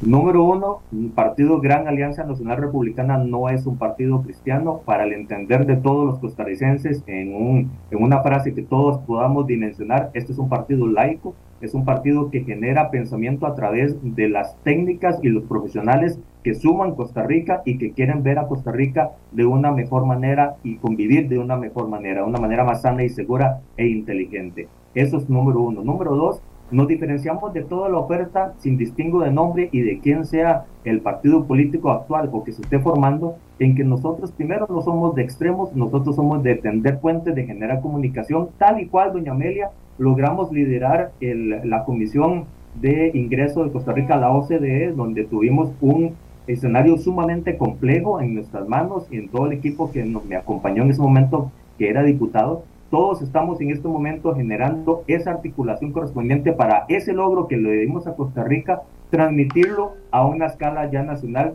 solucionando todos los problemas nacionales. No vamos a decir que tenemos a la Costa Rica perfecta, pero sí tenemos a una Costa Rica que va a estar en constante mejora, una mejora continua para poder darle a todos una mejor calidad de vida. Por lo tanto, ese pensamiento centro-derecha moderado lo que nos impulsa es a tener una escala de valores eh, pues lo que representa a los costarricenses, esa idiosincrasia, ese civismo costarricense que respeta y que ama la república, que desarrolla, ama y abraza la democracia y que genera la oportunidad de que todos en Costa Rica, sin distingo de quién sea, nacional o extranjero, que esté permanente o que esté de paso, que pueda tener una mejor condición para poder vivir la estancia que quiera estar en Costa Rica de una mejor manera, porque ya no podemos dar más espacio, doña Amelia, a esos momentos tan complejos de inseguridad, de deserción escolar, de generación de desempleo y de generación de pobreza. Necesitamos, y por eso estamos agrupándonos muchos costarricenses bajo la bandera, ganar eh, azul, rojo y blanco, por supuesto, para poder generar ese, ese desarrollo de ideas que nos permitan desarrollar una gran propuesta para las elecciones, primero de las municipales del 2024, donde venimos con una oferta a nivel nacional en los 84 cantones, es la meta que tenemos para poder tener candidatos alcaldes, intendentes, síndicos, regidores, lo que son los, eh, los diferentes eh, escalas de decisión a nivel municipal, pero también concejales por ejemplo, y también en la elección del 2026 para lo que es la elección, eh, lo que es la elección eh, legislativa y nacional de presidente de la República. Venimos a ser eh, no solo competidores, vamos a dar una gran lucha para poder sacar a Costa Rica adelante, que eso es lo que nos interesa para que todos podamos vivir bien y que, por ejemplo, doña Amelia, no repitamos lo que está pasando en Nicaragua, en donde hay serias, serios conflictos de libertades humanas que no podemos permitir. Jonathan, entonces apoyan el Estado laico. Doña Amelia, es que ese, ya entramos en un tema muy específico, porque la laicidad y los laicos son términos específicos y lo que apoyamos es que haya respeto para todos, los, todos por igual y que todos puedan generar una libertad de desarrollo tal y como se establecen las diferentes eh, herramientas internacionales de derechos humanos. Nosotros somos muy respetuosos de eso y, por ejemplo, queremos salir adelante para que todos puedan vivir bien. ¿Cómo le ha ido hasta ahora? Aquí tiene un montón de saludos, le cuento en el teléfono mío. Tiene un montón de saludos. ¿Cómo le ha ido? ¿O les ha ido? Bueno, primero a todas las personas que le están escribiendo, saludos a todos. Y también les invito a que nos contacten y que se sumen. Si no se han sumado en las diferentes redes sociales, hay un formulario en Facebook y en Twitter para que puedan inscribir su nombre, no solo en estructuras, sino también en los tanques de pensamiento y podamos llevar a Costa Rica al siguiente escalón, al siguiente nivel eh, que ya en el futuro vemos en el horizonte que necesitamos sacar adelante, que es la meta de ganar. Nos ha ido muy bien, doña Amelia. Nos, no nos sorprendió porque sabemos la calidad humana que tiene Costa Rica para las ideas buenas, pero sí estamos muy satisfechos de ver que constantemente eh, la gente vuelve a ver y nos escriben ayer de Limón, a, también antier nos estaban escribiendo de la zona norte, de la zona sur, hoy en la mañana nos estaban escribiendo de Buenacaste, de que queremos ser parte de esta gran propuesta y lo que queremos es que los 84 cantones, doña Amelia, levanten la bandera de la victoria, levanten la bandera de ganar porque aquí ya estamos cansados de la polarización, estamos cansados de, que se haya generado algún tipo de división por diferentes factores históricos y coyunturales y lo que queremos es que todo Costa Rica, sin distingo de quién sea, nos unamos bajo la bandera de lo técnico, de lo profesional, de lo que verdaderamente eh, necesita Costa Rica, que es que se resuelvan los problemas actuales, pero no como se hace normalmente, doña Amelia, que es apagando incendios y no proyectando hacia futuro, generando así un nuevo problema a, corto, mediano y qué decir a largo plazo. nosotros queremos solucionar los problemas actuales de Costa Rica, pero generando el andamiaje, generando la estructura, generando el edificio correspondiente para que en el corto, mediano y largo plazo Costa Rica esté sólida y que recuperamos el tiempo perdido. Allá en 1950, doña Amelia, estábamos mejor que muchos que hoy nos superan hasta por muchos, muchos kilómetros de distancia en lo que es el desarrollo, qué decir de los tigres asiáticos.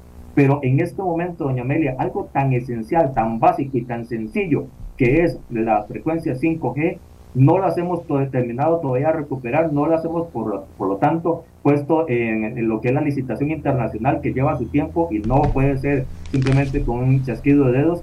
Y Brasil, Uruguay y Chile nos llevan años de distancia. Le pongo un sencillo ejemplo, doña Amelia. Uruguay tiene lo que se llama la identidad digital. Con, con la cédula pueden tener ya agrupados las personas a la hora de presentar a una institución pública absolutamente todos los papeles que le pueda sonar atractivo a la administración pública pedir. Simplemente pone el lector y le sale la información y ya no hay que andar peregrinando y eso todas las eh, tramitologías y ha generado competitividad generando una muy buena calidad de vida para allá el sector productivo, por ejemplo en Uruguay. Necesitamos no solo alcanzarlos, superarlos, y eso se toma nada más todos de la mano generando una idea de que Costa Rica, todos lo logramos y nos unimos, y nos unimos bajo la bandera de heredar, y más que heredar, generar un legado a nuestros hijos y a nuestros nietos, porque ya no tenemos más tiempo que perder. Bueno, usted es muy trabajador y ha crecido mucho ese tiempo. Todavía estamos esperando los escáneres en funcionamiento, ¿verdad? Para que usted vea cómo se dura aquí en las cosas. Cada vez que pienso en los escáneres, pienso en usted todo lo que se dura aquí para poder implementar, aunque quieran hacerlo, ¿verdad? Aquí se dura mucho para eso. Pero bueno, yo le deseo mucha suerte a usted, a su hermano y a toda esa gente trabajadora que se metió en este esfuerzo que es grande pero usted, ya le dije, buen trabajador, 24/7, y, y eso ya aporta mucho, además que, que, ha logrado crecer mucho también como político, ¿por qué no decirlo? Vea, asumí este reto, me asustó a mí, me asustó, pero le deseo lo mejor, de verdad, que salga adelante.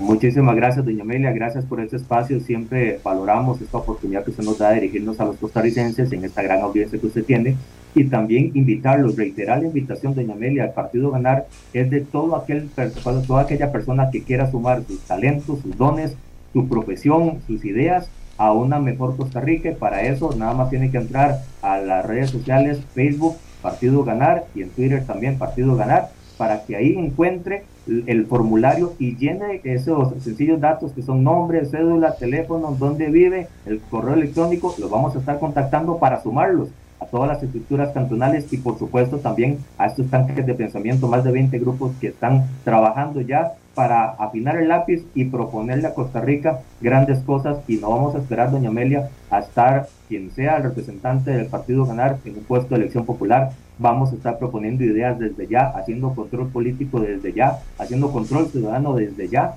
porque no podemos generar una espera, no nos apagamos y aparecemos cada cuatro años a nivel electoral, no somos un partido de maquinaria electoral, somos un partido de grupo de costarricenses que quiere sumarle día a día, 24/7, a esta hermosa república que todavía sigue siendo el trapito dominguear para establecerlo a nivel internacional como una joya y queremos que esto se mantenga y queremos pulir esa joya y por eso nace el Partido Ganar. Ok, gracias a a Jonathan por habernos acompañado con su nuevo proyecto, ni más ni menos que un nuevo partido político, proyecto Ganar, Ganar, así se llama. Terminamos el programa en este momento, pero nos encontramos mañana. Ya estamos de una vez preparando nuestro programa de mañana. Ojalá que podamos ofrecerle algo que le aporte a usted cosas importantes. Hasta mañana.